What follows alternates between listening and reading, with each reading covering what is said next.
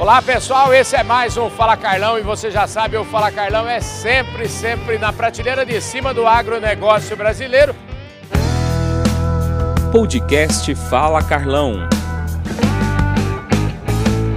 Hoje é mais um dia de festa, eu estou sempre em dia de festa, é comigo mesmo. Hoje a assinatura aqui do acordo de duas indústrias super importantes para a economia brasileira, a indústria de cerâmica, a indústria sucroalcooleira, assinaram um acordo aqui que parece que agora vai aumentar o uso do biometano, que é um gás é, de origem renovável, e a ideia é que até 2030, 50% da matriz energética utilizada nas indústrias seja desse esse combustível. E aqui do meu lado agora, vocês já viram ele outro dia, Rafael Servone, vice-presidente da Fiesp e também o presidente do Ciesp, ou seja, o homem da indústria. Você tá bom, querido? E aí você, Carlão? Prazer estar aqui com você novamente. Prazer é meu, rapaz. Você sabe que você me dá sorte, rapaz, porque do dia que eu conversei com você, Tá cheio de notícia boa aí. Só novidade boa. E um setor super importante como o setor cerâmico, que se une ao setor alcooleiro, que também é uma mega potência, num tema da mais alta relevância, que é a energia, a transição energética.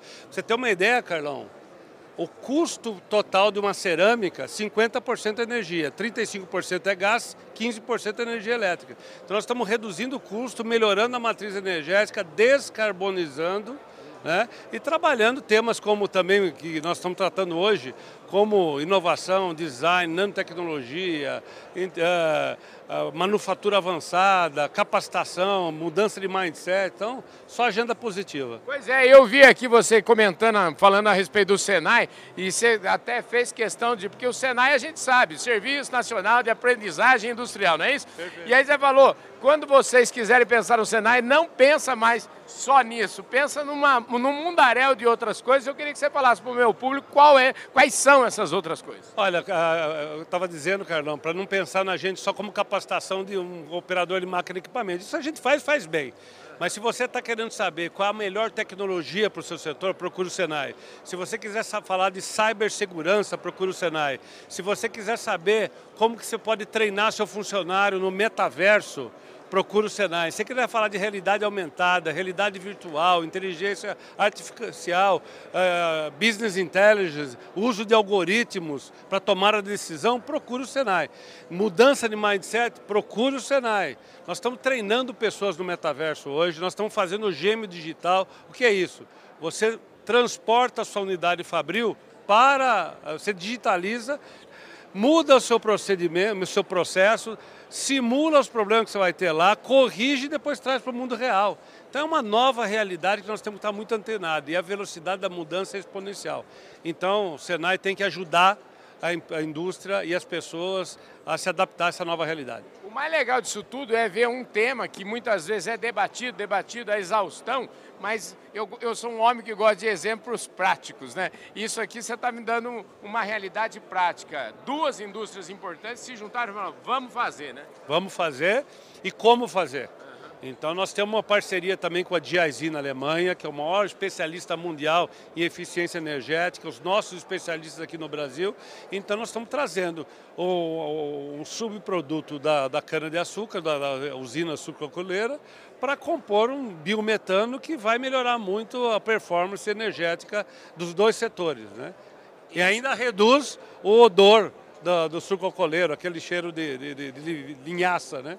Isso, isso que eu chamo de um projeto ganha-ganha mesmo. Né? Ganha-ganha mesmo. Eu que sou neto de usineiro sei como isso pode ser benéfico para ambas, a, ambos setores. Então, acho que tem tudo de bom e nós temos que estar à frente no mundo.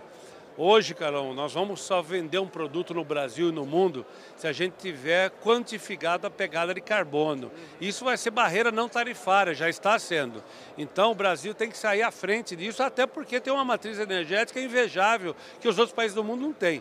Mas nós temos que saber contar essa história. Então, paralelamente a isso, nós temos que trabalhar a imagem do Brasil, a imagem dos setores, para que a gente possa até agregar valor aos produtos. Outra coisa fundamental para a gente concluir nossa prosa aqui é a questão da reindustrialização industrialização.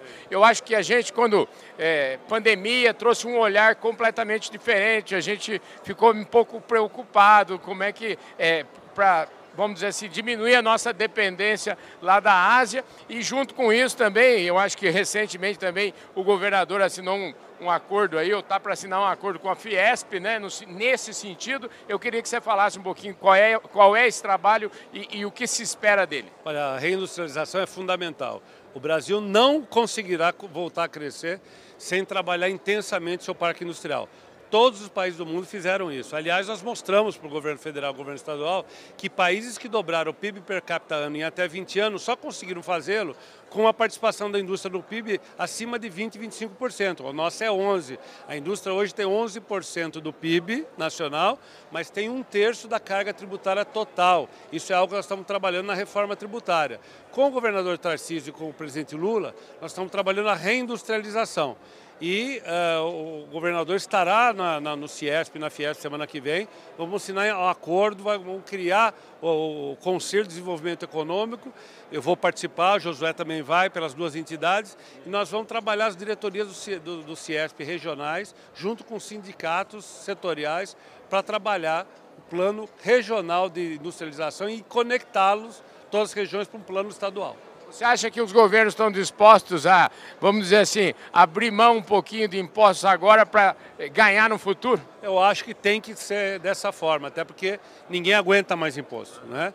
Então eu segui um pouquinho a curva de Laffer, acreditar que você reduzindo o imposto, nós já demonstramos isso na prática com casos reais, você melhora a economia, aumenta seu dinamismo, gera mais impostos, inclusive, no volume total. Então a perda inicial, que pode ser preocupante, mas se recupera rapidamente. Maravilha. Ô, Rafael, obrigado pela sua presença. Muito bom te ver aqui no interior, sujando o pé, andando pelas fábricas, porque é vida real, né? Rapaz? Essa é a vida real e é a vida boa, é a vida que faz a transformação do Brasil. Maravilha, gente. Rafael Servone, vice-presidente da Fiesp e presidente do Ciesp, falou mais uma vez com exclusividade aqui aqui no nosso programa.